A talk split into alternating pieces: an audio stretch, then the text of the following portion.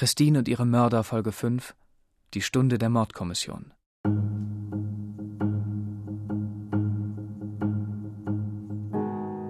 Christins Mutter Anke steht an diesem Donnerstagmorgen um kurz vor 5 Uhr auf. Sie öffnet die Tür zum Zimmer ihrer Tochter einen Spalt. Doch Christine liegt nicht in ihrem Bett. Ihre Tochter ist diese Nacht nicht nach Hause gekommen. Daraufhin ruft sie Christine an, doch auch ans Handy geht sie nicht. Anke weckt ihren Mann Ralf. Er soll Robin anrufen. Wo hast du unsere Tochter gelassen? erkundigt sich der Vater bei ihm. Robin erzählt Christins Vater Ralf, er sei gar nicht mit Christine verabredet gewesen. Der beendet das Telefonat. Dann fällt seiner Frau Anke ein, dass Robin die Telefonnummer von Tanja haben könnte, mit der sich Christine ebenfalls in der Nacht treffen wollte. Doch Robin ist nun nicht mehr telefonisch erreichbar. Auf dem Weg zur Arbeit fährt Christins Mutter wie immer am Freibad Lübars vorbei, wo sie auf dem Parkplatz plötzlich das Auto ihrer Tochter entdeckt. Sie parkt, steigt aus und findet die Türen von Christins Auto unverschlossen. Anke öffnet die Beifahrertür und nimmt Christins Handtasche an sich, die auf dem Sitz liegt. In der Handtasche liegt auch das Handy ihrer Tochter. Auf dem Display kann man sehen, dass Robin etliche Male versucht hat, seine Freundin zu erreichen. Viermal hat er ihr eine SMS geschrieben. Die erste um 5.20 Uhr. Hi, deine Eltern haben mich angerufen. Ich mache mir Sorgen. Melde dich doch bitte. Die letzte SMS schrieb Robin ihr um 6.36 Uhr. Das ist nicht mehr lustig. Was ist los? Jetzt melde dich doch mal. Sechs Stunden und 50 Minuten. Kriminaloberkommissarin Ute Ruthke und Kriminalhauptkommissar Jochen Holländer gehören beide seit etwa zwei Jahren der Mordkommission an. Sie ist Mitte 40. Es war ein Donnerstagmorgen, kurz nach acht. Wir saßen tatsächlich zur üblichen Morgenbesprechung, die immer um acht Uhr morgens stattfindet in der Bereitschaftszeit. Saßen wir alle am Tisch. Der Anruf ging ein und ähm, es, es, kam die Information, tote junge Frau äh, gefunden worden, Familie vor Ort. Jochen Holländer ist Ende 40, groß und hager, trägt einen Kinnbart und eine Brille. Der Chef ruft dann alle zusammen und dann sind wir alle geschlossen zum Tatort gefahren und haben dann dort die ersten Ermittlungen gemacht. Am Tatort angekommen, stellen sich die beiden Ermittler Christins Eltern und Brüdern vor und bitten sie um etwas Geduld. Wir wussten natürlich auch gar nicht, was uns erwartet. Warum ist die Familie da, ähm, wenn die tote Tochter kurz zuvor da aufgefunden wurde? Die Kommissare schauen sich vor der Befragung den Tatort an. Kriminaltechniker sichern Spuren. Das gestaltet sich in diesem Fall schwierig. Die Rahmenbedingungen waren eine Katastrophe. Es hatte die ganze Nacht leicht geregnet. Für die Spurensuche ist es sehr schrecklich. Blut könnte abgewaschen werden, Fingerabdrücke, die auch DNA kann verwässern, Fasern können abgespült werden. Kann alles äh, durch Regen ablaufen vom Leichnam und dann sehen Sie das im Erdreich nicht mehr, wenn Sie sich vorstellen, dass das eine plattgetretene Grünfläche ist, wo das Mädchen drinnen lag.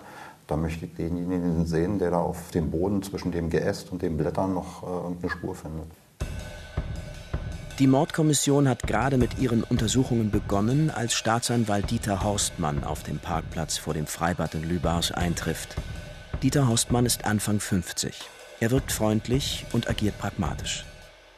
Die Kriminalisten der Mordkommission erklären ihm, welche Spuren sie bereits am Tatort gefunden haben. Hier ist es ja wirklich so ein bisschen wie im Fernsehen, nicht ganz. Aber hier arbeitet wirklich sehr eng mit der Polizei zusammen. Das ist ja nicht die Regel bei der Staatsanwaltschaft. Viele Sachen gehen nur schriftlich oder maximal telefonisch. Aber hier ist es schon so, dass man doch sehr engen Kontakt zur Mordkommission pflegt. Ja. Ein Ermittlungsverfahren ist immer eine arbeitsteilige Geschichte. Und der Staatsanwalt hat seine Aufgaben und die Polizei hat ihre Aufgaben. Staatsanwalt Dieter Haustmann folgt den Kriminalisten über den Parkplatz durch einen sehr schmalen, wild wuchernden Waldstreifen zu einem Schotterweg. Dahinter befindet sich der Eingang zu einer umzäunten Gartenkolonie. Links neben dem Eingang liegt die tote Christine im Gebüsch. Der Abstand zwischen dem Fundort des Leichnams und Christins Auto, das auf dem Parkplatz steht, beträgt etwa 30 Meter. Also beim Tatort finde ich es wichtig, die räumlichen Verhältnisse zu kennen. Die Kriminalkommissare und der Staatsanwalt sehen auf zwei parallel verlaufende, etwa drei Meter lange Schleifspuren, die zum Körper von Christine weisen. Der linke fehlende Tonschuh von Christine ist zwischen dem Parkplatz und dem Fundort des Leichnams im Buschwerk von den Beamten der Spurensicherung gefunden worden. Sie alle tragen weiße, faserfreie Schutzanzüge mit Schuhlingen und blaue Gummihandschuhe. Einer der Beamten sammelt einen Plastikbecher ein. Im Gebüsch entdeckt ein anderer in unmittelbarer Nähe von Christins Auto einen Sektkorken und den dazugehörigen Drahtverschluss. Ein dritter Plastikbecher liegt in Christins Auto. Der Tatort hat relativ zügig äh, ein Ergebnis gebracht, dass es also irgendwie eine Auseinandersetzung gegeben haben musste, weil am Auto von Christine war im hinteren Teil war eine Beule. Da konnte einer der Brüder sagen, diese Beule ist frisch, die habe ich noch nie gesehen. Im Bereich dieser Beule war auf dem Boden so eine Kratz- oder Schartenspur, als ob jemand irgendwie mit dem Hacken oder mit den Füßen irgendwie geschart hat. Und da ist man davon ausgegangen, dass da also eine ungewöhnliche Bewegung möglicherweise stattgefunden hat, die mit der Beule in Zusammenhang steht. Eine Stunde später fährt Dieter Horstmann vom Tatort nach Moabit zu einem Komplex aus alten Backsteinbauten. Hier befindet sich das Landesinstitut für gerichtliche und soziale Medizin. Wenn wir vollendete Tötungsdelikte haben, dann geht der Staatsanwalt, der es ermittelt, auch zur Obduktion. Der Staatsanwalt begibt sich in den riesigen, hell erleuchteten Sektionssaal. Dessen Wände sind beige gekachelt. Mehrere Seziertische stehen hintereinander im Raum. Ist am selben Tag noch gegen Mittag ist die Obduktion erfolgt. Die Obduktion von Christine führt der Gerichtsmediziner Frank Rosenbaum gemeinsam mit einem Kollegen durch. Sie stehen vor dem Seziertisch, auf dem die Tote liegt. Die Obduzenten diktieren ihre Ergebnisse in ein Aufnahmegerät. Also im Wesentlichen haben wir bei dieser Sektion festgestellt, dass es eine erhebliche, offensichtlich auch längere Gewalteinwirkung auf den Halsbereich von Christine gegeben hat.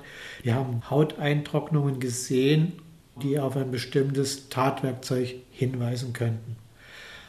Weitere Verletzungen waren kleinere Unterblutungen der Haut im Bereich der Arme, die wir am ehesten als Griffspuren interpretiert haben und Hautunterblutung im Rückenbereich, die auf stumpfe Gewalteinwirkungen zurückzuführen sind, wobei man von einem Anstoßen an Gegenstände, aber auch von sogenannten Widerlagerverletzungen ausgehen könnte, die zum Beispiel entstehen, wenn jemand auf dem Boden fixiert wird. Staatsanwalt Dieter Horstmann beugt sich ebenfalls über den Leichnam. Man konnte sagen, dass sie durch Gewalt, also gegen den Hals, sprich Strangulation gestorben ist. Also Strangulation ist der medizinische, der gerichtsmedizinische Oberbegriff. Da fällt Würgen, Drosseln, Hängen, alles drunter. Und wir können nicht ganz genau sagen, ob sie nun mit dem Seil erdrosselt worden ist. Auf dem Parkplatz in Lübars suchen die Kriminaltechniker weiter nach Spuren. Andere Beamte kümmern sich um Christins Familie. Ihre Mutter Anke, ihr Vater Ralf und ihre Brüder Patrick und Dennis sind seit dem frühen Morgen an dem Fundort ihrer getöteten Schwester. Wir haben dann in diesem Polizeiwagen gesessen, wo wir noch Hilfe bekamen, dass ein Fahrrad zur Verfügung gestellt wurde. Und man sitzt dann im Polizeiwagen und wartet die Dinge eigentlich ab, die jetzt passieren. Gemeinsam mit Christins Familie fahren die Ermittler dann in ihre Dienststelle in der Keitstraße. Zwei Säulen rahmen die Eingangstür. Daneben ein blaues Schild. Landeskriminalamt 1, Delikte am Menschen. Hier hinein gelangt man nur in Begleitung von Mitarbeitern. Selbst die Toiletten schließen die Beamten stets nach Bedarf auf und nach Gebrauch wieder zu. An den Wänden der hohen, schmalen Räume stapeln sich die Akten. In ihrem Büro im zweiten Obergeschoss beginnt Kriminaloberkommissarin Ute Rudke mit der Vernehmung von Christins Mutter Anke.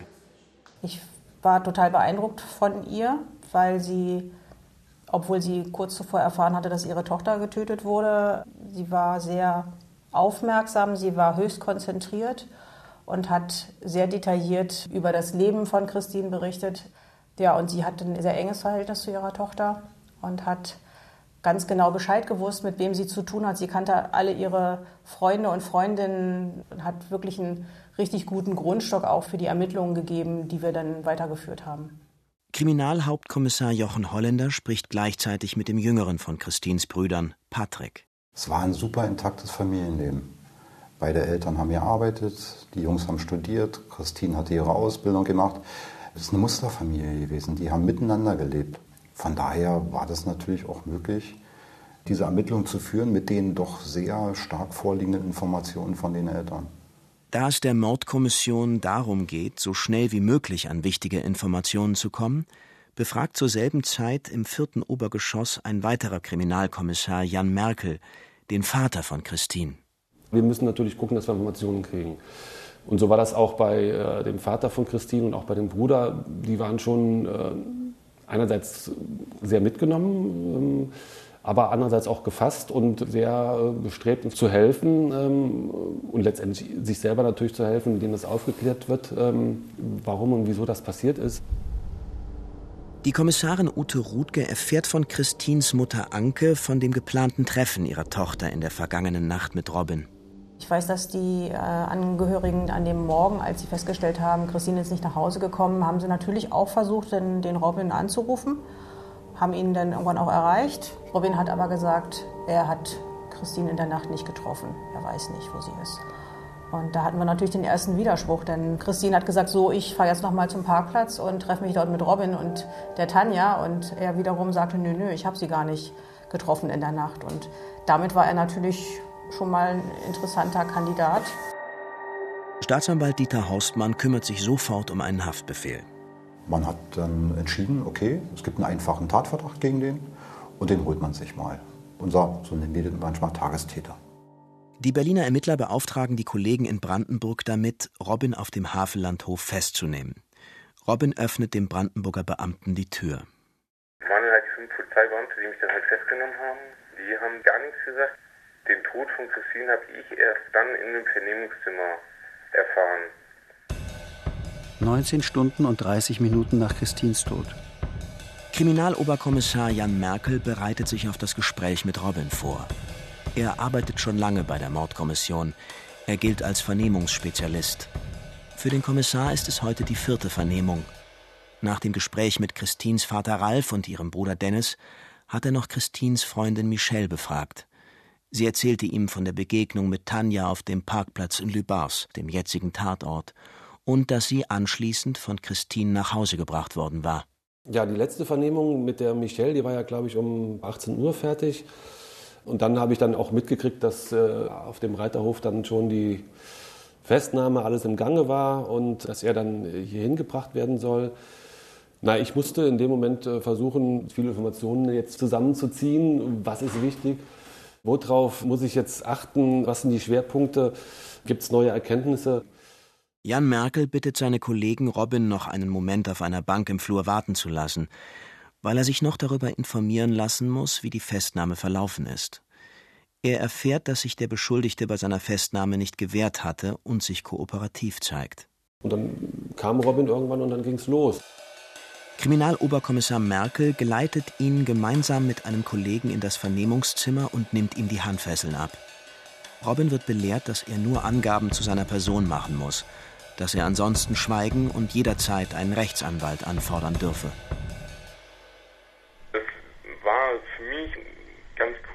Situation, weil ich es gar nicht glauben wollte. Wir gehen in den Vernehmungsraum rein, zwei Polizisten sitzen da, die Polizisten sagen zu ihm, ja, sie sind jetzt ähm, Totschlag Nachteil ihrer Freundin Chrissy verhaftet worden. So, da kam keinerlei äh, emotionale Regung, die darauf hindeuten könnte, dass er ein ganz emotionales Band mit ihr hatte. Das Problem ist, dass ich mit, ähm, mit rechtlichen Situationen nichts zu tun habe und ich die Polizisten erstmal fragen musste, was überhaupt Totschlag ist.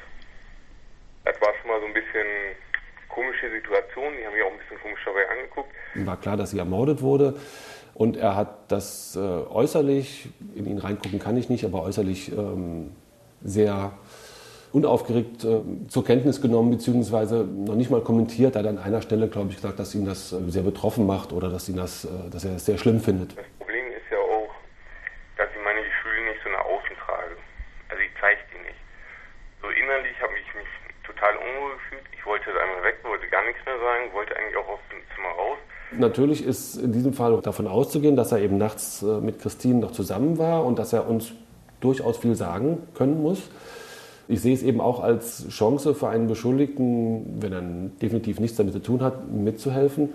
seinen Beitrag zu leisten, dass wir das Mosaik aufklären können, weil dann wissen wir auch, wer was gemacht hat. Aber in dem Moment, da denkt man ja gar nicht drüber nach. Ja, da sagt man dem Moment, nee, man möchte damit nichts zu tun haben. Ich habe sie nicht umgebracht, ich habe sie nicht erschlagen, ich habe sie nicht erwürgt. Dann fand ich die Situation erstmal zu sagen, ich habe sie da nicht gesehen. Wenn die was anderes wissen, können ich ja immer noch sagen, dann kann ich wieder weiterreden. Ich wollte erstmal so eine Art, sagen wir so, Distanz aufbauen. Der Kriminalkommissar hat Erfahrung mit derartigen Situationen. Er erklärt Robin, dass Christines Eltern ausgesagt haben, dass er sie in der Nacht gesehen hat. Und wiederholt seine Frage, ob Robin Christine nicht doch am gestrigen Abend gesehen habe. Und danach habe ich dann gesagt, dass ich sie getroffen habe auf dem Parkplatz. Das habe ich dem Beamten so gesagt. Dass ich sie auf dem Parkplatz gesehen habe, dass ich mich mit ihr getroffen habe, dass wir auch telefoniert hatten, dass ich mit ihr Diskussionen hatte, ein Streikgespräch hatte und dass ich dann wieder weggefahren bin. Also das gesamte Bild von ihm, das er abgegeben hat, war klar, der hat was damit zu tun, was auch immer.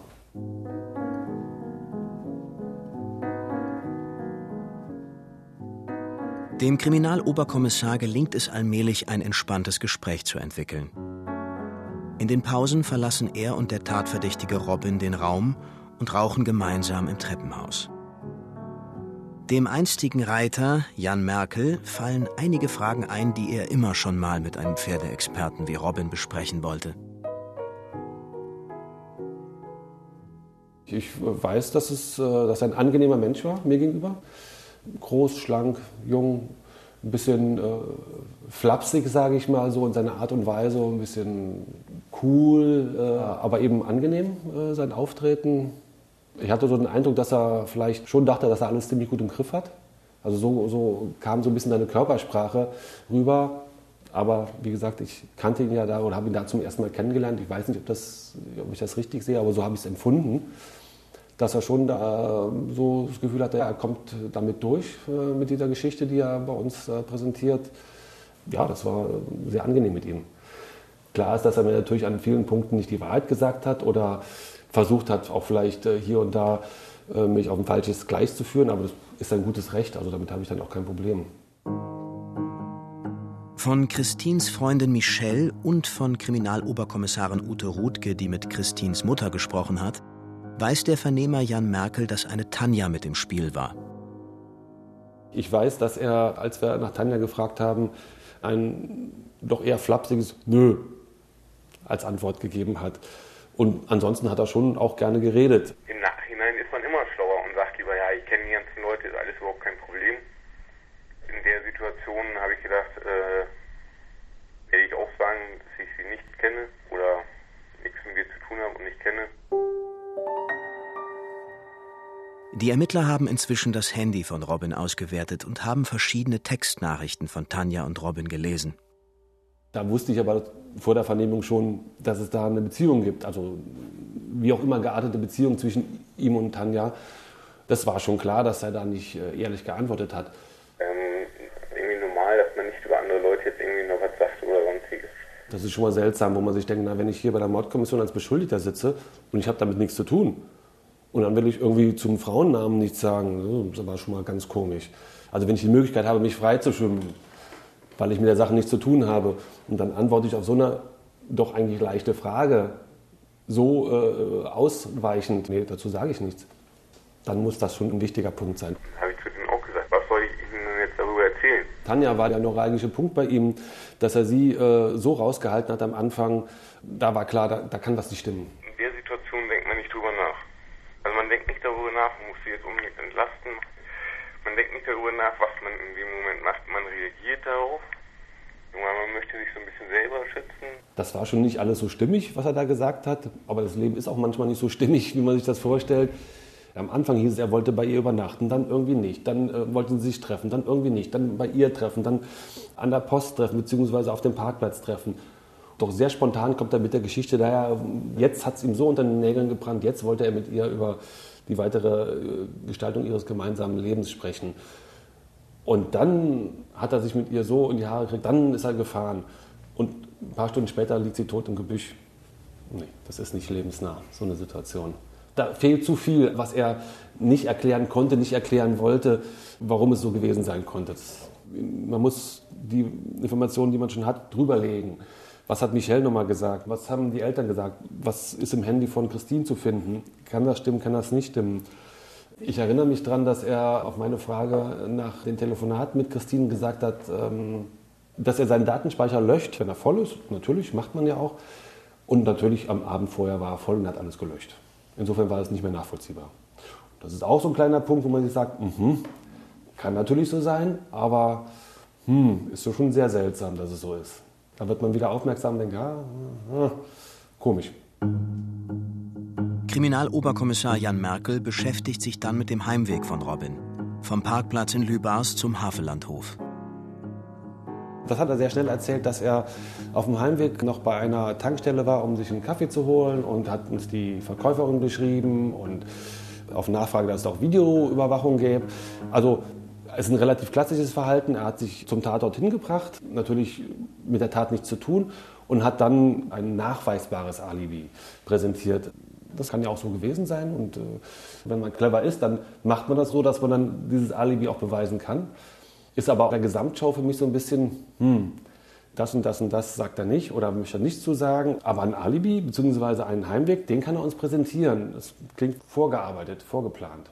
Man hatte das Gefühl, dass er immer sehr nachgedacht hat. Er hat uns auch einmal gefragt, ob wir nicht seine Bekleidung haben wollen. Er ist bei seiner Festnahme schon gefragt worden, was er anhatte am Abend vorher.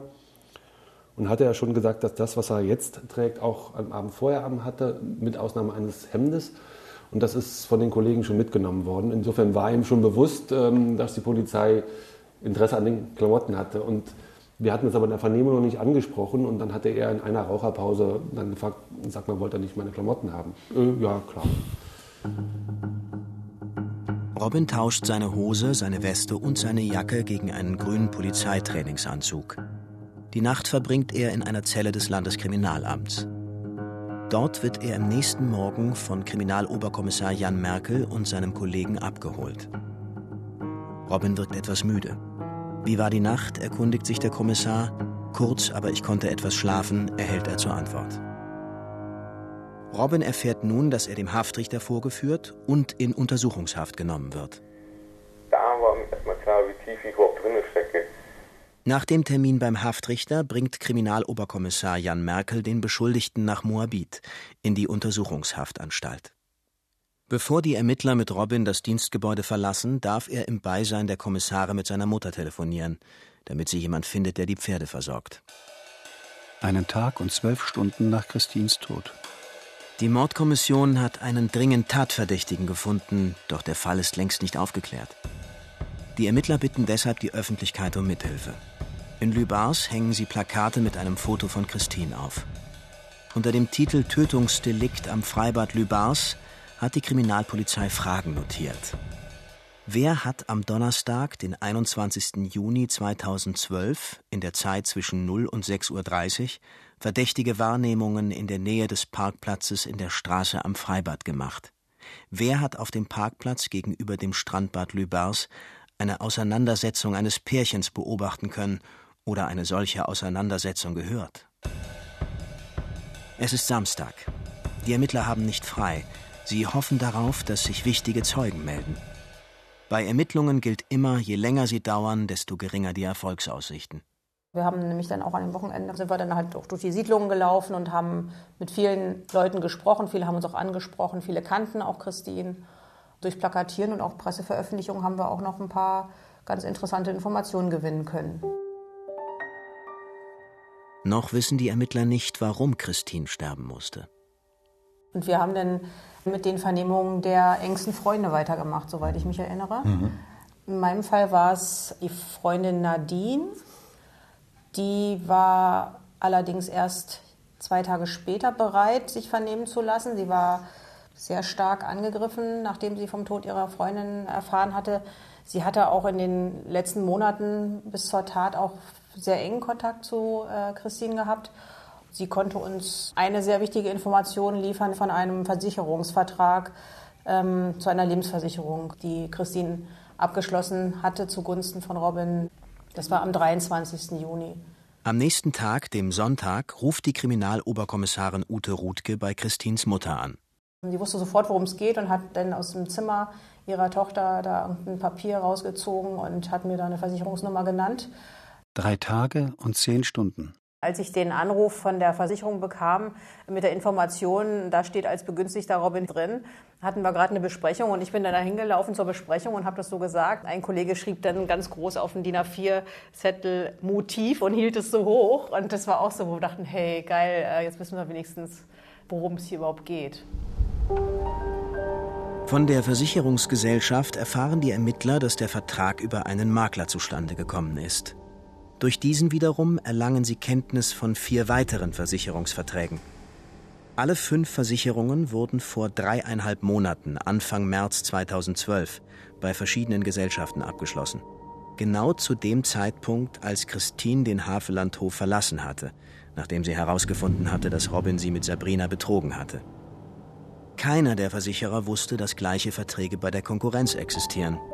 Um weitere Gesundheitsprüfungen und die Vorlage von Kauf- und Kreditverträgen zu vermeiden, betrugen die Prämien nicht mehr als 300.000 Euro. Fünf Verträge im Gesamtwert von 1,34 Millionen Euro kamen so zustande. Nachdem wir die ersten Rückmeldungen von Versicherungen hatten, ähm, gab es äh, in der Presse bundesweit dann auch die ersten Meldungen zum Fall und auch zu diesen Versicherungen. Und daraufhin meldete sich dann ein Makler aus Husum, der sagte, Mensch, das kommt ihm so ein bisschen bekannt vor mit den Namen, den angedeuteten Namen und er hätte da auch noch was. Der Makler berichtet, dass Cornelia ihn bereits Ende Oktober 2011 gebeten habe, Christine eine Risikolebensversicherung über 15 Millionen Euro zu vermitteln.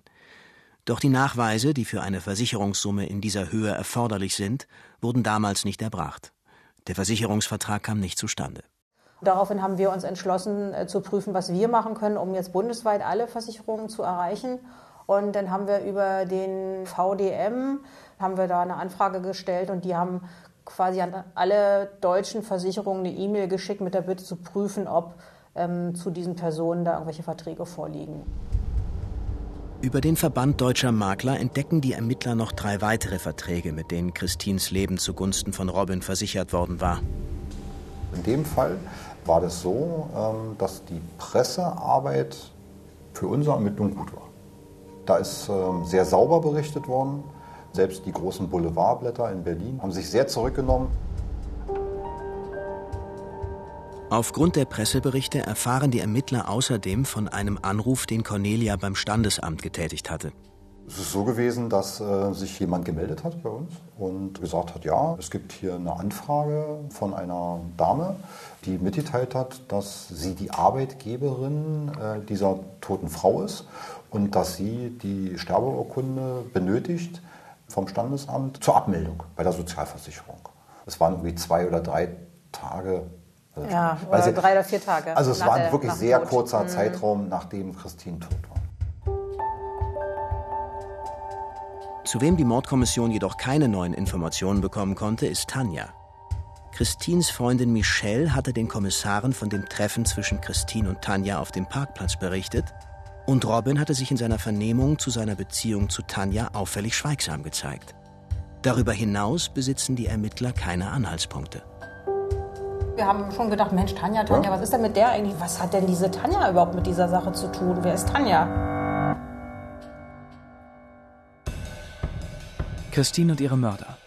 Doku-Serie in acht Folgen von Martina Reuter und Uta Eisenhardt. Mit Eva Meckbach, Max von Pufendorf, Judith Engel, Justus Carrière, Henning Nören. Musik Martin Kohlstedt. Ton Bodo Pasternak. Redaktionelle Mitarbeit Jasmin Scheffler. Regieassistenz Nick Julian Lehmann. Regie Nikolai von Koslowski. Dramaturgie und Redaktion Jens Jarisch. Eine Produktion des Rundfunk Berlin-Brandenburg 2018.